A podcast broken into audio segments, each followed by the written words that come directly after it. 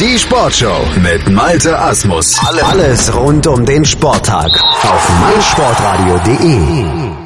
Der FC Liverpool beschäftigt uns jetzt zum Abschluss der Premier League 2016-17. Die Liverpooler sind ja am Ende Vierter geworden, haben die Champions League damit wieder gebucht und sind hinter Chelsea, Tottenham und Manchester City gelandet und das nach einem Saisonstart, der eigentlich deutlich mehr noch versprochen hat, wie die Saison des FC Liverpool einzuschätzen ist. Das besprechen wir jetzt mit unserem Kollegen André Völkel von den Berlin Reds, dem Liverpooler Supporters Club bei uns in der Sportshow aber in einem Segment und in einer Rubrik, die demnächst ausgegliedert wird, die demnächst als Skauserfunk hier bei uns auf meinsportradio.de als Liverpool Podcast dann abrufbar sein wird. Hallo André. Ja, schönen guten Morgen, Malte. Ja, eine etwas umschweifende Einleitung, um den Zuschauern oder Zuhörern schon mal zu erklären, bald kein Teil der Sportshow mehr, sondern dann ein eigenständiger Liverpool-Podcast hier auf meinsportradio.de. Vierter Platz von Liverpool zum Saisonende der Premier League im letzten Jahr, die erste volle Saison unter Jürgen Klopp. Wie seid ihr als Liverpool-Fans, wie sind die Berlin Reds und deine Anhänger denn zufrieden? Ja, auf jeden Fall zufrieden. Es war eine sehr unterhaltsame ähm, Saison mit einigen Höhen und auch einigen Tiefen. Ähm, aber ansonsten, da kann sich kaum einer beschweren. Ne? Ja, Liverpool also in der Champions League dabei. Hast du ein paar Stimmen von äh, Anhängern aus eurer Mitte?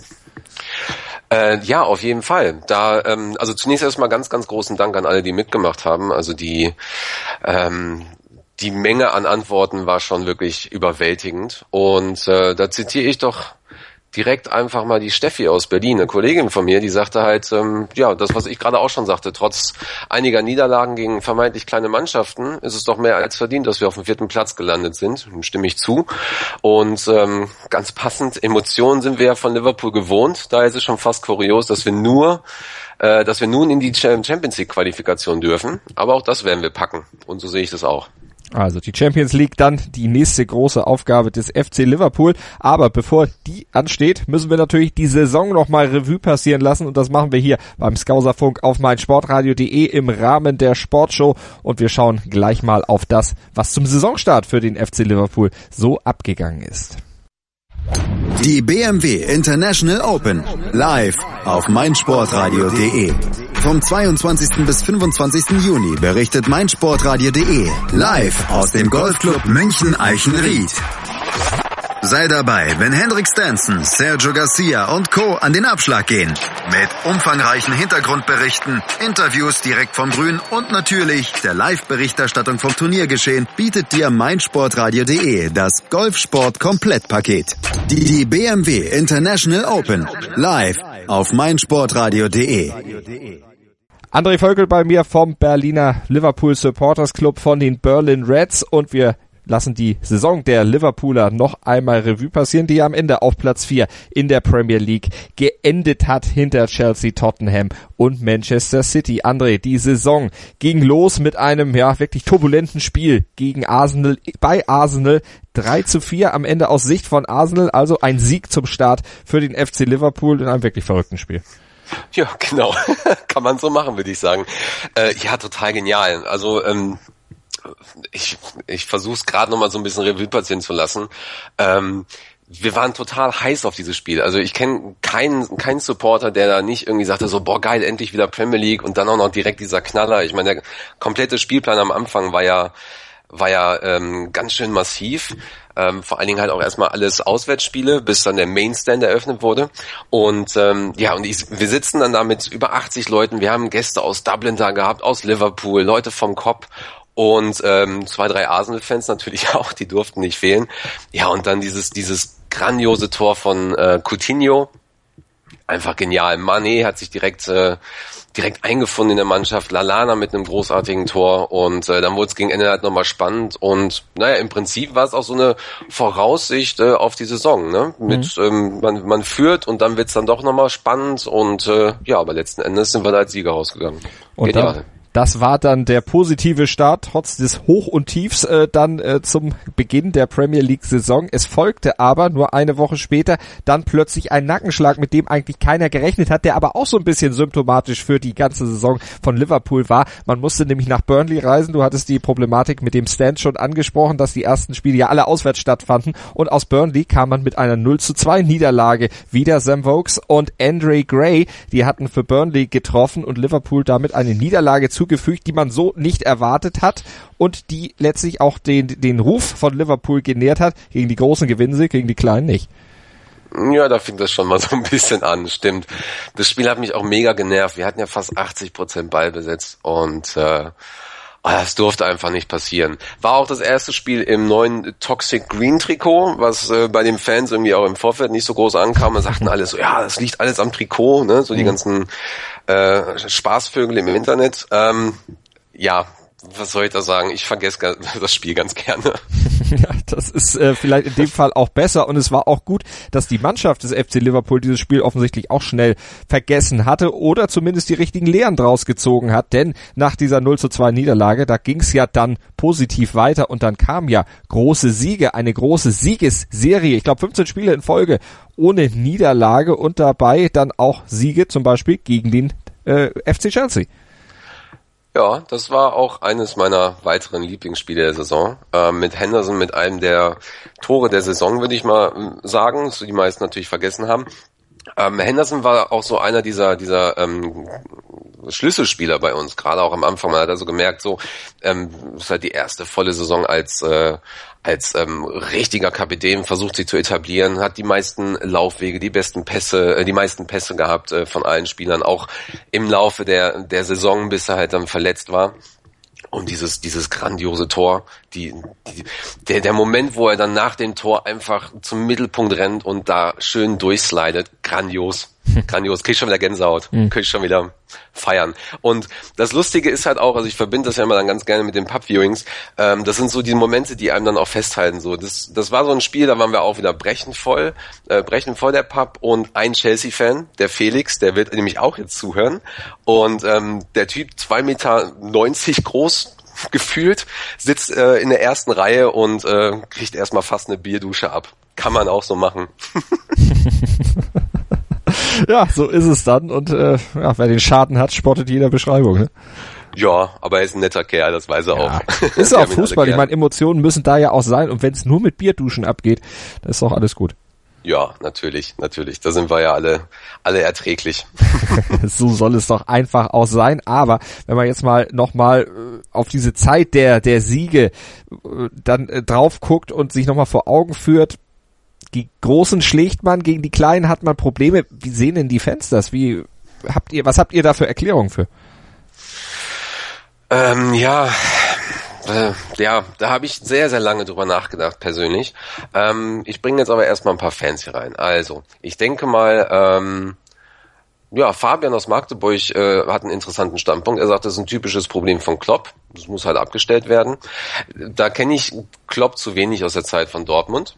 Ähm, ja, es Luke gibt nicht so viele große in der Bundesliga. Ähm, doch, natürlich.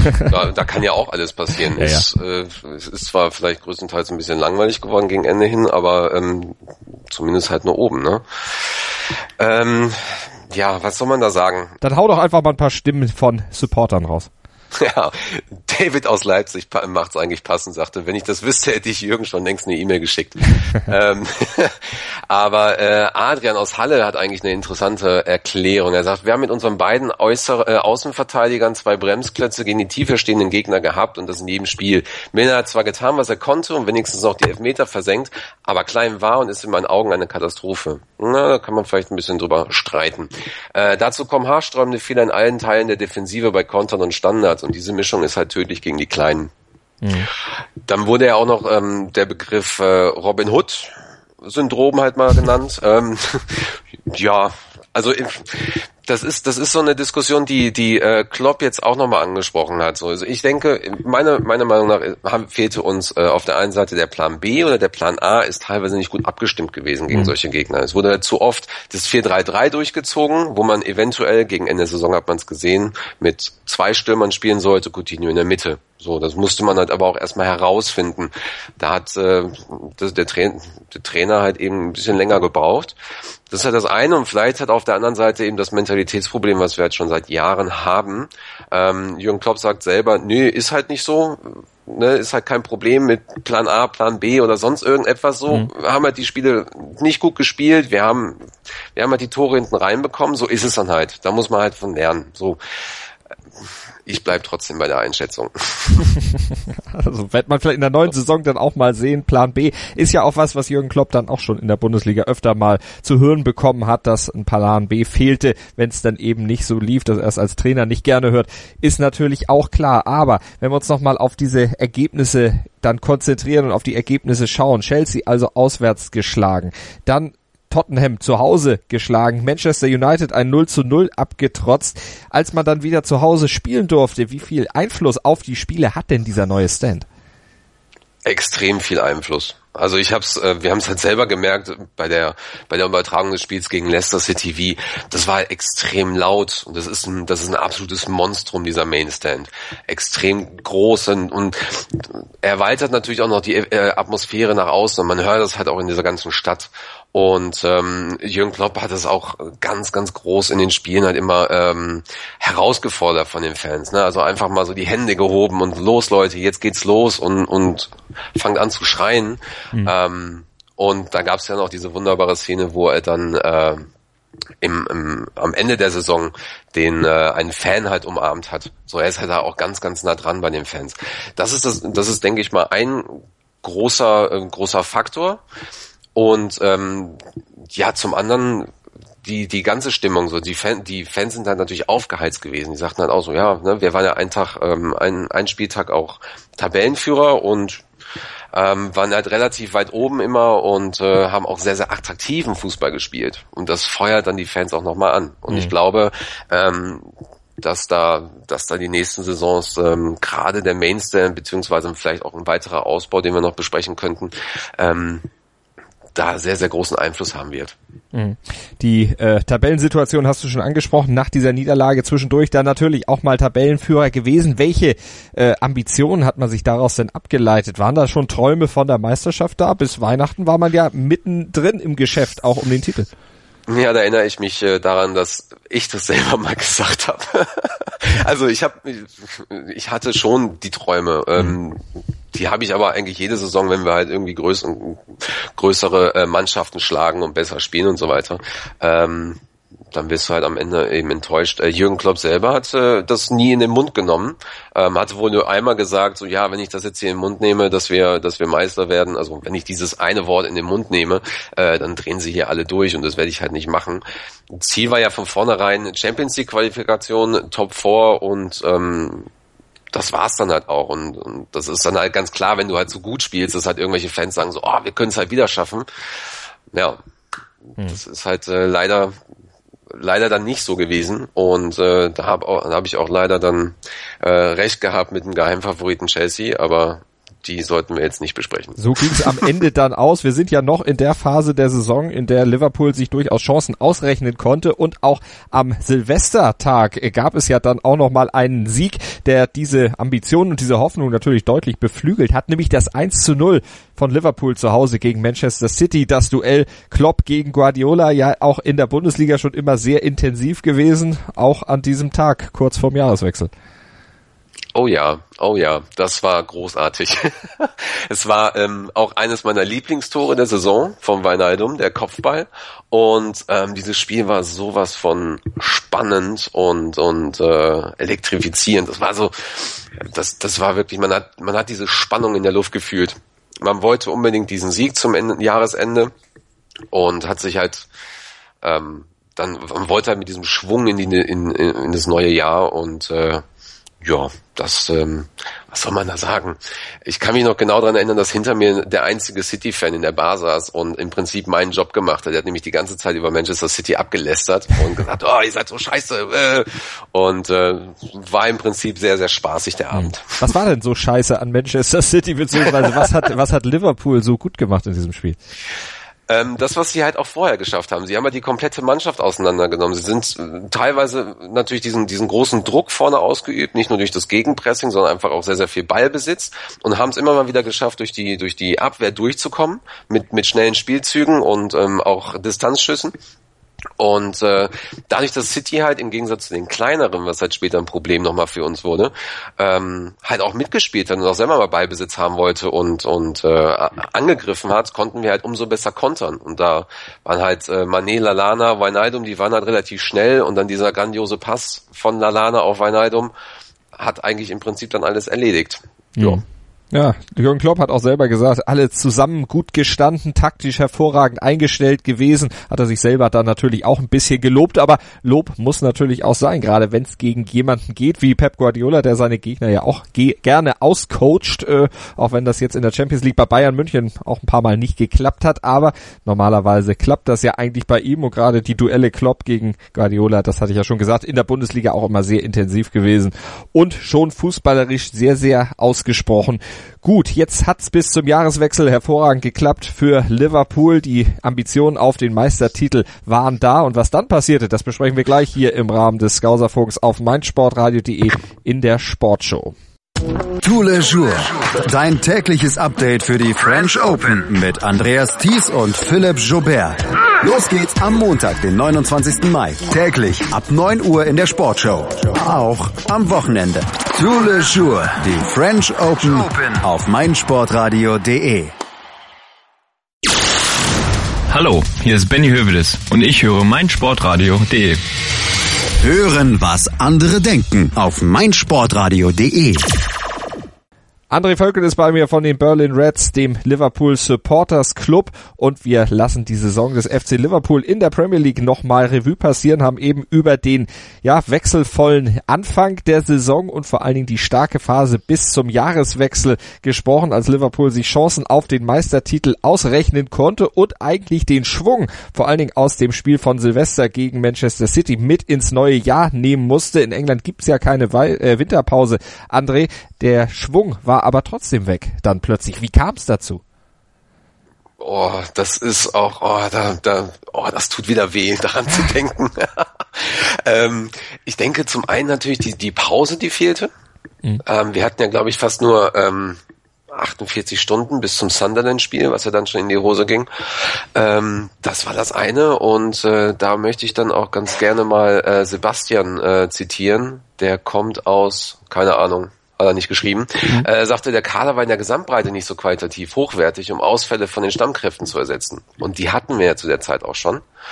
Und ähm, das war halt das eine und das andere war halt, in, es schien so, dass, dass so dieser Jahreswechsel der Moment war, wo man gesehen hat, so okay, so kriegen wir, so können wir Punkte ähm, holen gegen, ähm, gegen Liverpool, indem wir halt extrem tief stehen und die einfach mal machen lassen und dann auskontern. Das mhm. war halt das eine, aber ich denke, da ist dann auch so, da ist ein bisschen die Luft raus gewesen, weil dieses, dieses Laufspiel, dieses Gegenpressing, die, die komplette taktische Einstellung ähm, ist halt ein sehr laufintensives Spiel, was, was sehr, sehr viel Kondition erfordert. Und wenn du gelegentlich die, ähm, die mit den Verletzungen halt so hadern hattest, plus dann noch Manet, ähm, der halt zum Afrika Cup gegangen ist. Matip konnte eine Zeit lang nicht spielen, Henderson war raus. Ähm, das dann, da musst du schon einen Tribut zollen. Ne? Gerade Manet natürlich einer, der unheimlich eingeschlagen hat. Äh, vielleicht auch aus Sicht der Liverpool-Fans und aus deiner äh, persönlichen Sicht der Spieler der Saison oder einer der Spieler der Saison? Wenn wir auf die Auswertungen äh, gehen, also da haben ja alle eigentlich die Spieler bewertet, ähm, da ist Manet der Topspieler mit 9,5 von 10. Und Manet selber ist ja dann von Liverpool auch noch zum Spieler der Saison gewählt worden. Kann ich nachvollziehen. Hat mich selber überrascht, weil im Prinzip ist er ja neu dazugekommen und ich hatte ihn gar nicht so auf dem Schirm kann ich, kann ich so unterschreiben, auf jeden Fall. Jürgen Klopp hatte ihn auf jeden Fall auf dem Schirm und auch eben genau gesehen, was der Junge kann. Äh, und die Abwesenheit beim Afrika Cup, du hast es ja eben schon gesagt, einer der Gründe natürlich, dass es dann für Liverpool nach dem Jahreswechsel nicht so gut lief. Ein anderer vielleicht auch, dass natürlich die britischen Medien dann auch nicht unbedingt zimperlich mit einer Mannschaft umgehen, die dann ja nach starken Spielen plötzlich dann eben einen kleinen Einbruch hat. Hat das die Spieler vielleicht auch ein bisschen mitgenommen? Naja, also zunächst erstmal, du kannst ja nicht eine Mannschaft nur auf einen Spieler auf, aufbauen oder auf einen Spielzug oder äh, auf eine Formation. Ähm, von daher sollte man eigentlich auch so einen Ausfall von Manet oder Coutinho oder Henderson oder Lalana, also einzeln, ähm, irgendwo kompensieren können. Das ist ja dann wirklich ein Problem gewesen, dass die dann teilweise zur gleichen Zeit ausgefallen sind, ist dann ist extrem blöd gelaufen und ich glaube, das hat uns teilweise Genick gebrochen. Auch mit den Medien, da hatten wir auch letztens schon mal drüber gesprochen, ähm, ist halt ist halt schwierig. Ich, man weiß halt wirklich nicht, was die Leute da alles mitbekommen von den Medien oder von den Fans. Und ähm, das war aber definitiv klar, das war auch zu erwarten, dass dass, dass die Medien sich da ähm, da drauf stürzen. Und eines der schlimmsten Momente für mich war eigentlich, als der Hashtag Clopout eingeführt wurde und dann auch wirklich die ersten Leute dann, äh, dann es gab auch Leute, die im Kopf gestanden haben und das halt irgendwie äh, gerufen haben oder nach nach dem Spiel draußen irgendwie und dann und, ähm, bei Redman TV oder sowas war, da lief dann irgendwie einer vorbei, äh, Clopout. Da denkst du dir echt so, Leute, habt ihr noch alle? Hm. Was, was ist los mit euch? Ne, man, man kann doch auch mal äh, eine Schwächephase haben. So, das ist doch, ist doch vollkommen normal. Es gibt immer Höhen und Tiefen in der Saison. So. Außer bei Bayern vielleicht. Auch da gibt's natürlich Schwächen. ja, natürlich. Meistens dann, äh, wenn es europäisch dann vielleicht ganz, ganz entscheidend wird. Aber ja, das äh, darauf wollte ich hinaus. Ich wollte dich ein bisschen ärgern. Auf etwas höherem Niveau natürlich, muss man natürlich ja. äh, dann erstmal sagen. Aber bleiben wir natürlich bei Liverpool. Jetzt habe ich sehr oft natürlich gesagt. Äh, für jedes Mal natürlich eins in die Phrasenkasse. Dann bin ich heute Abend arm, aber wir bleiben bei Liverpool und bei dieser Serie, die dann eher so in die andere Richtung zog äh, auch eins der Dinge, die den Liverpool-Fans sehr aufgestoßen, ist natürlich die das Aus im FA Cup gegen die Wolverhampton Wanderers, wo er mit 1 zu 2 verloren hat und wo Klopp dann auch vorgeworfen wurde, warum setzt er denn da die B-Mannschaft ein? Mhm. Ja, ja, genau. Es ist halt auch die Frage, ob das, ähm, ja, ob die Pokalspiele halt unterschätzt wurden oder oder das Abschneiden in den Pokalen. Ähm, da stimmt auch, ja, also man hat so zwei, man hat auch bei den bei den Supportern in der Umfrage gemerkt, es gibt halt so, so zwei zwei Lager. Die einen sagen halt so, Mensch, wir wollten Top 4, haben wir geschafft, alles andere ist erstmal egal und die anderen sagen halt so, ja, hm, so FA Cup sollte man eigentlich nicht unterschätzen, so Liga Cup ist eigentlich jedem scheißegal, so mhm. äh, so, aber wäre natürlich trotzdem toll, das zu gewinnen. Ähm, ich fand es halt interessant, dass er gesagt hat, so ja, jetzt lasse ich einfach mal die Jungen ran und hat ja auch eine der jüngsten Mannschaften, die je in einem Pokal gespielt hat, aufgestellt, mit irgendwie Durchschnittsalter 22 oder sowas, oder 21. Ähm, ja, ist halt nach hinten losgegangen. Also ich fand komplett die, die ganze Zeit, also sowohl auch die, die Ligaspiele als die Pokalspiele extrem zäh. Ne? Du bist mhm. halt schon so irgendwie vollgefressen vom Weihnachten und hast, äh, musst halt dann wieder muss halt durchs Jahr, das Jahr fängt noch nicht so richtig an und dann spielt dein Verein auch noch so schlecht. Mhm. Und äh, das war schon echt schwierig. Ich habe äh, ich hab auf den äh, Frühling gehofft. und der kam ja dann auch, aber lass uns nochmal bei diesem Aus im FA Cup bleiben. Ähm, hast ein paar Reaktionen, wo Leute sagen vielleicht, äh, oh Leute, ich möchte einen Pott haben, ganz egal welchen. Ja, ganz interessant fand ich eigentlich äh, Marcells Sicht. Der sagte, das verlorene Cup-Halbfinale hätte genauso wie der wie das Aus im FA Cup verhindert werden können, wenn nicht sogar müssen. Hm. Ich finde, als großer FC Liverpool muss man auch im Pokal Prioritäten setzen, da man auf jeden Fall in der Lage ist, einen solchen Wettbewerb zu gewinnen. Ist eine interessante Weise. Ähm, stimme ich zum Teil auch zu. Also ich möchte natürlich ähm, den Pokal gewinnen. Ich möchte auch die Meisterschaft gewinnen und sowas. Also das ist ja im Prinzip Standard für jeden Fan. Man will ja irgendwo diese Erfolge haben. Mhm. Ist ja auch was, was jetzt zum Beispiel Arsene Wenger dann im Endeffekt den Job gerettet hat und Arsenal irgendwo die Saison, weil sie den Pott geholt haben. Oh, glaubst du wirklich? naja, die Saison so. hat es auf jeden Fall gerettet. Den Job hätte er wahrscheinlich so gekriegt, aber ja. Ja, also ich, ich weiß auch nicht, ob der jemals gehen wird. Ähm, ja, zumal ja. Die, das Geschäftsmodell bei Arsenal ja auch irgendwo ein anderes ist. Auch wenn sie die Champions League in diesem Jahr verpasst haben, das ist ja eigentlich das Ziel der Investoren dort, regelmäßig Planungssicherheit zu haben, Platz vier also mindestens einzufahren. Bei Liverpool ist es noch ein bisschen anders, oder? Ja, ich habe auch das Gefühl, dass da die ähm, Fanbase der äh, von Arsenal mittlerweile so ein bisschen mehr in die Richtung von Liverpool geht, wo die halt einfach auch sagen so, äh, also Leute, ernsthaft, was soll der ganze Scheiß? Das ist halt auch nicht mehr fanfreundlich, wirklich. Mhm. Und ähm, ja, da gab's ja dann auch diese, diesen, diesen ganzen Fauxpas mit Arsenal TV, wo die dann alle gesagt haben, so, äh, scheiß was auf FA Cup, wir, Arsene Wenger soll rausgehen, wir wollen wieder, äh, wir wollen die Meisterschaft gewinnen und wir wollen in den Champions League irgendwie weiterkommen und dann am Ende haben sie trotzdem alle gefeiert. Ähm, ja, aber die werden noch richtig Probleme kriegen. So, ich meine, wir, wir haben ja auch manchmal dann die Probleme mit den Fans, wo die halt auch sagen, so, Mann, Leute, komm, jetzt schon wieder sechster Platz oder, oder oder äh, könnte nicht mal irgendwie nach vorne kommen. Ist auch, es ist ja auch ganz klar, das ist ja Fußball. Hm. So, da ist ja Phrase, Mist. das ist ja Fußball, wo du das ist ja ein Spiel, wo halt im Prinzip die, die Mannschaft zusammen mit den Fans irgendwo diese Erfolge auch feiert und die brauchen das halt auch. Und jeder, mhm. jede, jede Fanbase hat andere Erwartungen, jeder Fan hat natürlich andere Erwartungen, aber naja, wir wollen halt schon weit kommen. Wir haben halt ein großes, großes Ansehen auch außerhalb von England und ähm, das kann halt nicht schaden. So, aber interessant ist hier Max, der sagte, Max aus Bayreuth sagte, ähm, dass er das halt gar nicht so kritisch sehen würde äh, oder beurteilt. Er sagte, im Ligapokal äh, kamen wir bis ins Halbfinale und Southampton war taktisch gut aufgestellt. Und im FA Cup setzt es eine Niederlage, die zwar so niemals hätte passieren dürfen, nur waren diese Spiele halt ärgerlicherweise in dem Monat, wo uns nichts gelang mhm. und die Mannschaft sehr verunsichert war. Es ist dann also auch wieder nachvollziehbar. So, ich denke, da ist man so 50-50 bei, der, bei dieser ganzen Situation. Und das ja. war Ende Januar, nämlich dieses Aus im FA Cup. Aber, weil du sagtest, äh, es gelang irgendwie nichts. Bis Ende Februar setzte sich ja ungefähr diese Negativserie fort, aber es gelang doch was. Man konnte zumindest gegen Chelsea 1 zu 1 spielen, Tottenham mit 2 zu 0 schlagen und auch Arsenal, das war dann Anfang März allerdings schon wieder mit 3 zu 0, äh, mit 3 zu 1 schlagen. Also es gelang doch was, allerdings nur gegen die Großen. Ja, ja. Da haben wir es wieder. Da, da hat sich das, ja, da hat sich das ja auch ziemlich, äh, ziemlich aufgespielt mit dem Robin Hood Syndrom mhm. und all solche Sachen.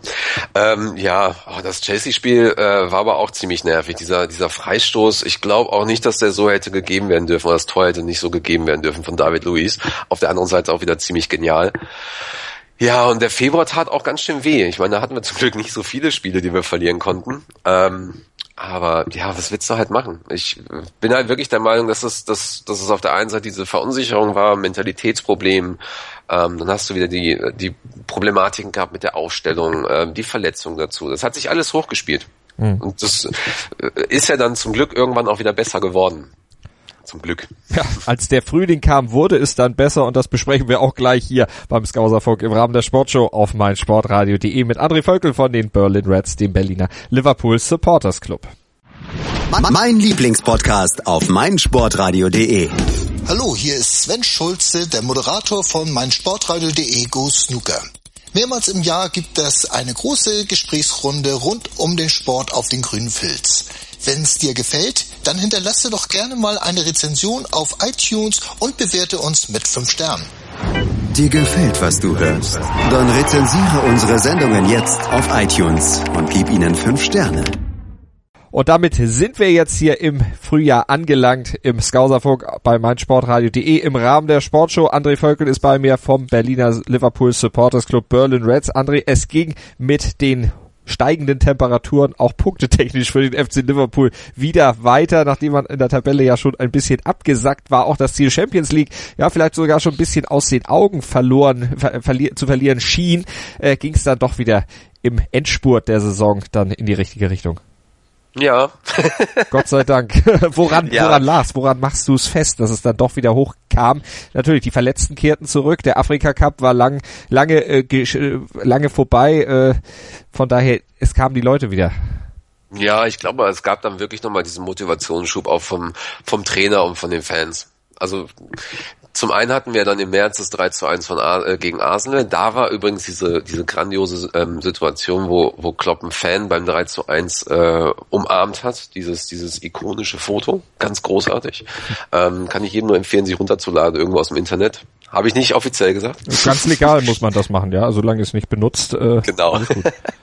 ähm, ja, ich glaube, glaub, Klopp hat die Leute wirklich zusammengezogen und hat gesagt, so Leute, ne, jetzt lass uns noch mal angreifen. Wir können es. Und ja, dann Burnley wurde dann zum Glück auch geschlagen. Gegen City gab es eben keine Niederlage.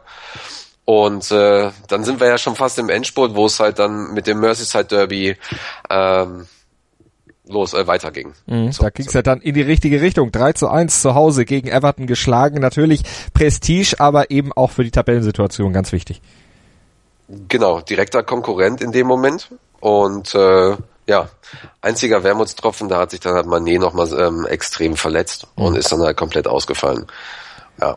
Das natürlich dann auch angesichts der Vorgeschichte, nachdem wir schon gesagt haben, dass viele dann eben auch das Fehlen von Manet wegen des Afrika Cups zum Problem erklärt hatten und als Auslöser vielleicht auch für die Negativserie gesehen haben. Im Endspurt relativierte sich das dann aus Liverpooler Sicht zum Glück, weil andere auch in die Bresche springen konnten.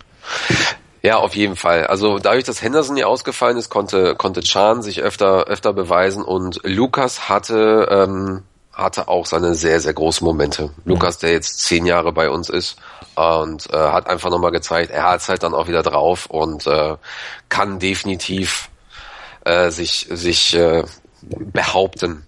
Und ähm, es gab auch ein, ein interessantes Interview, ähm, wo gesagt wurde, dass Jordan Henderson, der Kapitän, auch wenn er nicht auf dem Platz stand, immer dabei war. Er war immer in der Kabine dabei. Er hat die Leute mit ange, angepeitscht und, und unterstützt.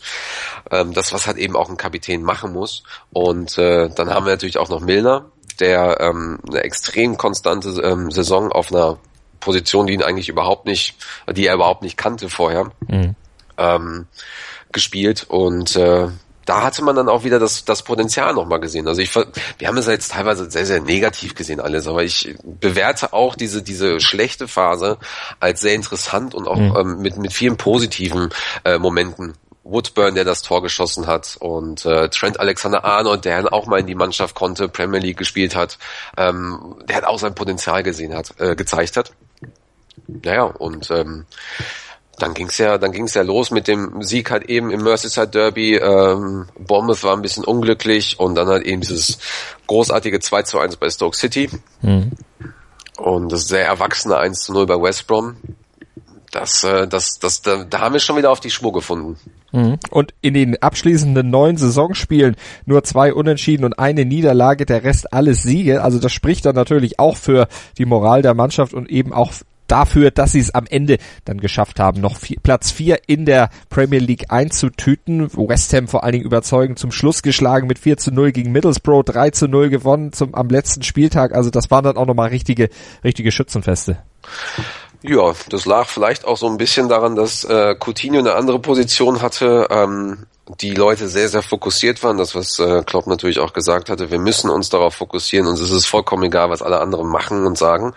Und ähm, ja, und äh, dieser, dieser, dieser Pass von Coutinho aus der eigenen Hälfte auf Sturridge in den Lauf, ganz großartig mhm. bei West Ham. Das, äh, da hat man dann auch wieder gesehen, da, es gibt einige, das, das wird schwierig mit Sturridge in der, in der Vorsaison. Man weiß ja nicht, ob er geht oder ob er bleibt. Ähm, da spalten sich auch die Fans in zwei Lager mhm. und äh, ja, er hat auf jeden Fall nochmal gezeigt, dass wenn er zurück ist und, und fit ist, was, was, was er drauf hat. Ja, Sturridge natürlich von vielen Verletzungen zurückgeworfen, aber da, das bietet uns vielleicht die Gelegenheit, jetzt mal ein paar Spieler nochmal rauszupicken. Du hast ja schon einige genannt. Lass uns doch mal so ein kleines Ranking aufmachen, die Top 3 oder die Top 5 und die Flop 5. Lass uns bei 5 bleiben. Ich glaube, du bist ein Freund der, der 5. ich bin eigentlich ein äh, Freund der Top 5, ja, genau. Dann lass uns doch auch die 5 machen. Du hast natürlich auch in der Umfrage, die du bei unter den Anhängern der Berlin Reds via Facebook verbreitet hat, ist natürlich auch nach den Spielern gefragt. Was hat sich denn da für ein Ranking bei den besten fünf ergeben? Besten fünf. Da haben wir auf Platz fünf Milner. Aha. Nicht überraschend. Platz vier Firmino. Für mich eigentlich auch nicht überraschend. Äh, Platz drei Lalana. Sehr schön, war ja auch lange verletzt. Mhm. Platz Nummer zwei Coutinho. Und natürlich Spieler der Saison Manet vollkommen nachvollziehbar, hatten wir ja gerade auch schon mal gesagt. Das hatten wir schon gesagt. Wie sind denn bei den anderen die Begründungen für die Platzierung? Was, was, was wird da von den Fans angeführt, dass man sie ebenso stark einschätzt? Ja, also ich denke, Matthias aus Moten hat es ganz passend für Manet zusammengefasst. Er sagte, genial, der Junge, wohl einer der schnellsten und besten Konterspieler der Saison. Seine Verletzung hat uns wohl Platz drei gekostet. Und ähm, das passt eigentlich. Das ist das, was, was die meisten zu Sadio Manet gesagt haben. Ähm, Geschwindigkeit auf dem Flügel wurde genannt. Ähm, überraschend gute, gut eingefügt, das stimme ich auch zu. Hätte ich auch selber überhaupt nicht gedacht.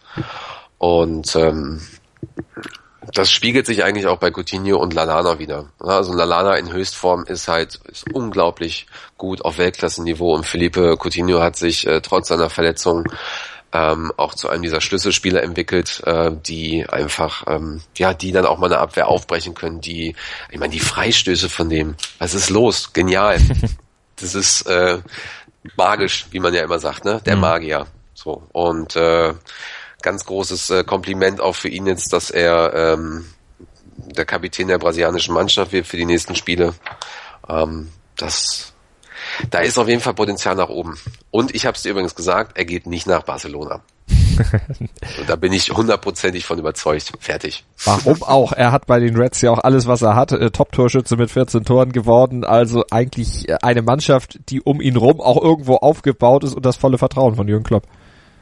Ja, ja, klar. Und er hat es ja auch selber gesagt. Er will ja irgendwo auch eine Legende dort werden. Und mhm. äh, das wirst du halt nicht nur durch zwei Saisons oder so. Ich finde auch Soares hätte bleiben sollen, aber er wollte ja unbedingt auch immer dahin. Von daher, ähm, da wird mit Sicherheit, mit Sicherheit wird er uns noch ein paar Jahre erhalten bleiben und ich, ich als, als Fan denke mir auch, irgendwas mit Liverpool zu gewinnen, empfinde ich irgendwie als größer als, als bei einer gewissen anderen Mannschaft. Mhm. So, aber das ist natürlich auch immer sehr, sehr subjektiv zu betrachten. Klar, immer ein bisschen schwierig. Aber er hat natürlich ja. mit der ganzen Geschichte irgendwo zu tun und wenn man sich so die Legenden aus der aus der englischen, aus dem englischen Fußball dann der letzten Jahrzehnte anschaut, Liverpool da was zu gewinnen, ist ja auch nicht so oft passiert in den letzten Jahren. Nein, natürlich nicht, aber ähm, es ist aus meiner Sicht auch ähm, ganz schön schwer geworden. Oh, okay. von, das hatten wir auch schon mal in einem Podcast gesagt, also gibt's halt sehr, sehr viele ähm, ja, Talfahrten teilweise auch. Ne? Da wird an, an einem Trainer nicht lange festgehalten oder an einem anderen Trainer zu lange festgehalten oder überhaupt erstmal äh, ein gewisser Trainer geholt, wo du denkst so, oh, was will der jetzt hier? Mhm. Ja, und das teilweise halt auch eben bei Spielern. Und da glaube ich halt, wenn wir die Prognose zu den nächsten Saisons machen, da wird sich halt massiv was ändern. Also mhm. Also sowohl von der Führungsetage bis runter zum Trainerstab und bis runter in die Jugendarbeit, Nachwuchsarbeit. Da wird natürlich Jürgen Klopp als Manager dann auch noch äh, ja richtig involviert in diese ganzen Thematiken. Er selber ja bis weit in die 20er Jahre dieses Jahrhunderts dann äh, ja schon festgemacht. Also er bleibt ja die nächsten Jahre Trainer, wird da vielleicht dann auch entsprechend eine Ära äh, einleiten oder weiter fortsetzen können wo wir über das Licht bei den guten Spielern gesprochen haben, da muss man natürlich auch über Schatten sprechen. Wer waren denn die Spieler, wo die Anhänger sagten, äh, ja, äh, mal positiv ausgedrückt, da ist noch Luft nach oben. Ich will jetzt nicht von den Flop Five reden. Die Flop Five, ja, die Flip Flop Five. Ähm, so, Flop war definitiv ähm, Sturridge für viele. Mhm. Hm, ja, ist natürlich schwierig, ne? War ja lange verletzt, haben wir gerade schon mal besprochen. Origi oder Origi. Mhm. Ähm, wobei das ist auch sehr lustig. Der hat elf Tore geschossen. Ja. Der hat eigentlich nur gegen Ende der Saison so seine Probleme bekommen mit der, mit der Spielweise und mit der Konzentration. So schlecht hatte ich ihn jetzt nicht in Erinnerung, aber okay. Ähm, Platz drei wäre Lukas mit 6,4. Hm, okay es gibt halt, haben wir auch schon mal äh, gesagt, ne, es gibt halt eben die zwei Lager bei den ja, Fans. Die einen mögen ihn, die anderen nicht. Das ist äh, genau jetzt äh, da sichtbar. Der, der spaltet offensichtlich wirklich.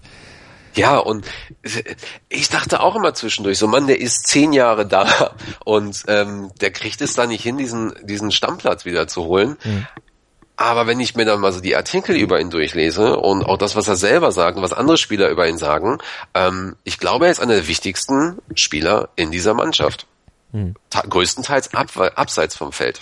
Er ist ja. halt wirklich dieser, dieser Mensch, der halt auch, das hat Steven Gerrard mal gesagt, im Prinzip muss ich ähm, die Spieler nicht sportlich trainieren, sondern ich muss sie dazu bringen, wie Lukas zu werden. Hm. Menschlich. So, und ich glaube, das sagt extrem viel für ihn aus. Einer meiner Lieblingsmomente auch da, sein Tor im FA Cup. wo dann der, wo dann der Kommentator gesagt hat, so, ja, Kopfballtor und ihr werdet es nicht glauben, es war von Lukas. Grandios. Aber okay, ähm, ja, Platz zwei und Platz eins sind wahrscheinlich nicht so überraschend. Platz zwei Klavan, 5,9. Mhm. Äh, trotz des großartigen Merseyside Derbys bei Everton, ähm, hat er einfach nicht überzeugt. Und äh, Platz eins Moreno hm, der tut mir auch so ein bisschen leid, muss ich ganz ehrlich sagen. Musst du ausführen, warum?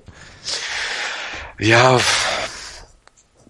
ich glaube, er merkt es halt auch. Er merkt es auch, dass er bei den Fans nicht so willkommen ist, dass er immer immer äh, besonders kritisch betrachtet wird, wenn er den Ball hat. Und äh, da muss er, da muss er ja noch Milner weichen, der eigentlich noch nicht mal auf der Position spielt. Ähm, dann hat er diese großen Fehler gemacht, sowohl bei ähm, im UEFA-Pokalfinale und dann am Anfang der Saison in der Preseason und konnte den Platz nicht zurückkämpfen, muss die ganze Zeit auf der Bank sitzen und du weißt eigentlich so, Milner spielt die 90 Minuten durch und und rennt danach nochmal ums Stadion Stadion und äh, der wird nicht müde und ähm, ja, und dann ähm, kommt dann noch mal ein Jugendspieler rein, also da darf er auch nicht spielen.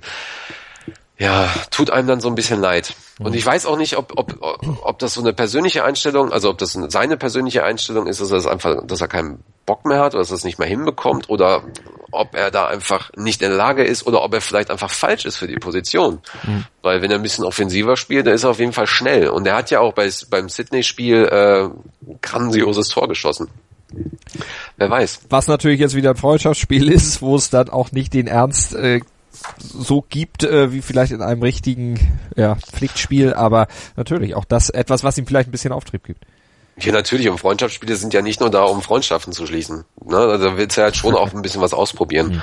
Und äh, du willst dich da halt auch behaupten, auch als Spieler. Von daher, wer weiß. Also wir wissen ja nicht, wer, wer, äh, wer großartig geht aus der Mannschaft. Da ist ja, also, bisher sind ja eher die Transfergerüchte eher so, wer kommt, mhm. äh, wer wird kommen, wer ist schon gekommen und, und äh, wer ist eigentlich schon da, aber geht schon wieder und so. Also von daher, ähm, da, das bleibt halt auch spannend. Und ich glaube, äh, wenn er bleibt, dann kann Klopp dann noch irgendwas bei ihm retten und denkt sich das halt wahrscheinlich selber. Aber wenn nicht, dann, ja, dann hoffe ich einfach, dass er zu einem Club kommt, wo er äh, auch gewertschätzt wird von den von den äh, wertgeschätzt wird, Entschuldigung, von den Fans und vom vom vom Trainer und von der Mannschaft. Und wie schätzen die Fans äh, die Rolle des Trainers ein über den nicht vorhandenen Plan B oder wie auch immer, Jürgen Klopp mag es selbst nicht so gerne hören, haben wir ja schon gesprochen. Wie fällt insgesamt das Fazit äh, zu Jürgen Klopp aus? Äh, auch vor allen Dingen, dass er jetzt sowieso ja noch so lange äh, vertraglich gebunden ist. Ja, also zum einen wurde er mit 8,1 bewertet, was schon mal nicht mhm. schlecht ist. Ähm, ansonsten, ja, auch wieder zweigeteilt. Größtenteils äh, hieß es hier saisonübergreifend zu einseitige Taktik, da muss mehr Vielseitigkeit her. Ähm, er wird aber den Erfolg an die Enfield Road bringen und ähm, ja, dann wieder das Problem mit den kleinen Gegnern natürlich, dieselbe Taktik. Ähm, Plan B fehlt so ein bisschen. Ja, hier wird auch von der Meisterschaft gesprochen. Da fehlt halt einfach noch das Mittel gegen die Kleinen. Dann, dann klappt es auch mit der Meisterschaft. Ansonsten, das, was wir eigentlich alle an ihn lieben, Emotionen und seine Art sind halt legendär und die, das, das, das merken auch die Fans. Und er ist, glaube ich, jemand, der, der in dieser Saison erst recht äh, Fans, Mannschaft und Club noch näher zusammengebracht hat und, und vereint hat, mhm. als jeder andere Trainer es wahrscheinlich äh, geschafft hätte. Soweit also zu den Spielern und zum Trainer und was sonst noch rund um den Club die Fans an der Enfield Road bewegt hat. Das besprechen wir gleich hier im Skauserfunk im Rahmen der Sportshow auf meinsportradio.de mit unserem Kollegen André Völkel von den Berlin Reds, dem Berliner Liverpool Supporters Club. Mein Lieblingspodcast auf meinsportradio.de Hallo, hier ist Malte Asmus. Immer werktags von 9 bis 11 und von 14 bis 16 Uhr bekommst du bei mir in der Sportshow die wichtigsten Sportthemen des Tages serviert. Dir schmeckt unser täglicher Sportshow-Cocktail besonders gut? Dann gib uns dein Feedback auf iTunes und bewerte die Sportshow mit 5 Sternen. Dir gefällt, was du hörst? Dann rezensiere unsere Sendungen jetzt auf iTunes und gib ihnen 5 Sterne. Sei dein eigener Programmchef. Mit unserer neuen meinsportradio.de App wählst du jetzt zwischen allen Livestreams und Podcasts. Einfach, immer, überall. Hol dir unsere neue App für iOS und Android und bewerte sie jetzt bei Google Play und im App Store von iTunes. Und damit sind wir beim letzten Punkt des Skauserfunks hier im Rahmen der Sportshow auf meinsportradio.de angekommen. Wir sind beim FC Liverpool mit André Völkel, dem von den Berlin Reds, dem Liverpool Supporters Club, so muss es heißen. Und mit dem blicken wir jetzt noch auf weitere Probleme oder weitere ja, Highlights, die aus Sicht des Clubs anfielen. Äh, André, was war denn sonst noch was, was äh, die Fans gerade jetzt direkt am FC Liverpool bewegt hat? Ja, da zitiere ich gerne mal Patrick aus Karlsruhe, sagt halt eben auch, ähm, geile Saison mit Höhen und Tiefen. Man hätte vor dem Spiel halt gewisse Anspannung vorm Gerät, da man wusste, dass gegen jeden Gegner alles möglich war. Gibt halt keine Selbstläufer. Finde ich halt, finde ich halt ganz passend. Ähm, ansonsten halt auch größtenteils positiv natürlich, positiv ähm, auf, auf die Qualifikation für die Champions League und halt eben nur die Kleinigkeit gegen den Kleinen. Ähm, ganz besonderer Punkt ist eigentlich die, die Jugend, denn ähm, da ist auf jeden Fall Potenzial vorhanden. Da hast du halt Wilson, Trent, Alexander Arnold, Woodburn und Gomez. Und Dennis aus Jagel sagt, äh, das Potenzial ist unglaublich. Und äh, so Leute wie Woodburn und Alexander Arnold sind einfach Juwelen. Und äh, ich glaube, da können wir uns auf, äh, auf die nächsten zwei, drei Saisons äh, freuen. Ähm, kleiner Kritikpunkt, den ich halt auch in die Umfrage mit eingebracht habe, die Problematik Tourist Club, Stimmung, und ähm, auch der Wunsch irgendwo an die Fans und ähm, sagte Andreas aus Berlin, es ist Zeit für einen offenen Diskurs zwischen Verein und Fanszene. Und da ist es auch sehr interessant, dass äh, das haben einige auch gesagt, dass im Prinzip die die Stimmung im Stadion teilweise genial ist, teilweise dann aber auch extrem leise. Das hatten wir ja auch schon mal im Podcast besprochen. Mhm. Und ich glaube, es ist eine Problematik, die in den nächsten Jahren sich extrem verschärfen kann, wenn der Club dann nicht aktiv wird. Also klar, es gibt natürlich die, die Pläne weiter auszubauen und ähm, da gibt es auch die Möglichkeiten jetzt mit der neuen Membership Card, dass das also wirklich ähm, versucht wird, da den Schwarzmarkt einzudämmen und, und so weiter. Aber solange du halt einfach äh, ähm, die Ticketpreise so hoch lässt, ähm, gerade auch für den Kopf und so weiter, können sich doch die meisten Leute die Karten, die Tickets nur noch zu den Top-Spielen leisten vielleicht oder für ein, zwei Spiele. Mhm. Naja, und wenn du halt eben ein Stadion hast, was in der 85. Minute zu 30 Prozent geleert ist, egal welcher Spielstand, ähm, dann ist es schon eine Problematik. Ja. Daher stellt sich halt eben die Frage, ob man äh, nicht da auch vielleicht eine Touristentribüne oder einen Touristenblock ein, einfügt und, und dann halt eben auch sagt, so hör mal, äh, im Kopf kommen nur Leute aus Liverpool oder Member, die plus fünf Jahre schon äh, Mitglied sind im Club oder zehn Jahre oder sowas. Aber da muss sich der Club wirklich was einfallen lassen. Das sind auf jeden Fall Sachen, die derzeit diskutiert werden, damit eben mehr Stimmung noch im Stadion äh, herrschen kann. Safe Standing ist so ein anderes Stichwort. Was verbirgt sich da genau hinter? Das wurde ja auch sehr diskutiert. Genau, genau. Safe Standing wurde allerdings nicht in der Öffentlichkeit in, in England großartig diskutiert. Das haben im Prinzip ähm, ein paar Fanseiten aufgebracht, weil, im, weil die ähm, Celtic Glasgow halt letzte Saison angefangen hat, Safe Standing wieder einzuführen und auch eine offene äh, Diskussion geführt hat mit mit der sich äh, neu gebildeten Ultraszene dort, dass sie halt einfach die jungen Leute wieder in Stadion holen, das was halt auch uns fehlt. Na, da sitzen halt, äh, da sitzen dann im wahrsten Sinne die älteren Leute da. Ähm, natürlich kennen die alle die Songs und so, aber da fehlt halt einfach diese, dieser, dieser Drang nach vorne, diese jungen Leute, das, was du halt auch in Deutschland hast. Mhm. Naja, und jeder deutsche Fan kennt halt Safe Standing. Ja, ähm, ist halt eine Problematik, die, die wir einfach ähm, in England halt eben aufgrund der Geschichte des Clubs selber und, und, und anderer Clubs äh, sehr, sehr sensibel betrachten sollten. Aber aus internen Quellen weiß ich halt, dass äh, sowohl der Club, äh, also so, sowohl Liverpool als auch eben einige andere Clubs sich das halt in Celtic schon angeguckt haben und jetzt müssen wir halt gucken, ob man da die Diskussion nochmal äh, anstoßen kann. Also wird sich dann auch natürlich in den nächsten Wochen und Monaten dann zeigen. Ähm, was ist denn beim FC Liverpool? Du hattest ja schon die Jugendarbeit angesprochen. Da ist ja mit Steven Gerrard jetzt auch noch jemand reingerückt, eine Vereinsikone, die dort auch eingebunden wird. Was ist da sonst noch an ja, Entscheidungen vielleicht geplant, um auch das Trainingsgelände vielleicht ein bisschen ja, größer, stärker, besser, interessanter noch zu machen, auch für Nachwuchs, äh, auch vielleicht die Akademie noch, äh, noch zugkräftiger zu machen? Naja, wir haben ja zum einen den Umzug nach Kirkby. Da wird ja dann im Prinzip die Akademie zusammengesetzt, äh, zusammengelegt mit dem mit dem Trainingsgelände äh, der Profis. Das heißt also, Melwood wird quasi aufgegeben. Ist ein bisschen schade für den Bootroom, der da ist, aber ähm, das wird im Prinzip dazu führen, dass, äh, dass beide beide Abteilungen, also quasi die Profis und die Jugendabteilungen, viel enger miteinander zusammenarbeiten können. Das heißt also, Jürgen kann halt mal rübergehen und, und sich das Spiel von das Training von Steven Gerrard angucken und so weiter. Und genauso auch umgekehrt. Und ich glaube, da werden dann die Profis dann auch ein bisschen, bisschen bodenständiger wieder und die, die Jungen haben nicht mehr so Angst oder, oder vielleicht nicht mehr so, wie soll man das sagen, sind nicht mehr so aufgeregt, vielleicht auch dann mal dieses Spiel oder diesen, diesen Sprung in die erste Mannschaft zu schaffen. Das ist halt eine große Veränderung. Das wird sich jetzt in den nächsten Jahren zeigen, wie, wie positiv ähm, sich das auswirkt auf die, auf die einzelnen Spieler. Und äh, ansonsten gibt's halt eben noch eine neue Fanbetreuung. Also da hat halt, äh, Liverpool über die Saison hinweg ähm, nach Kritikpunkten gefragt bei den Fans und da haben ähm, über 10.000 äh, Fans einen Fragebogen beantwortet und da versucht man jetzt halt eben mit neuen Strukturen, viel mehr Transparenz äh, für die Fans, gerade auch vor Ort, ähm, ja, einfach dieses, dieses Erlebnisclub und, und die Entscheidungen, die im Club ähm, herrschen, äh, getroffen werden, einfach mal so ein bisschen ja, besser nach außen zu kommunizieren oder eventuell auch zu überdenken, wenn es halt negativ angesehen wird von den Fans. Mhm.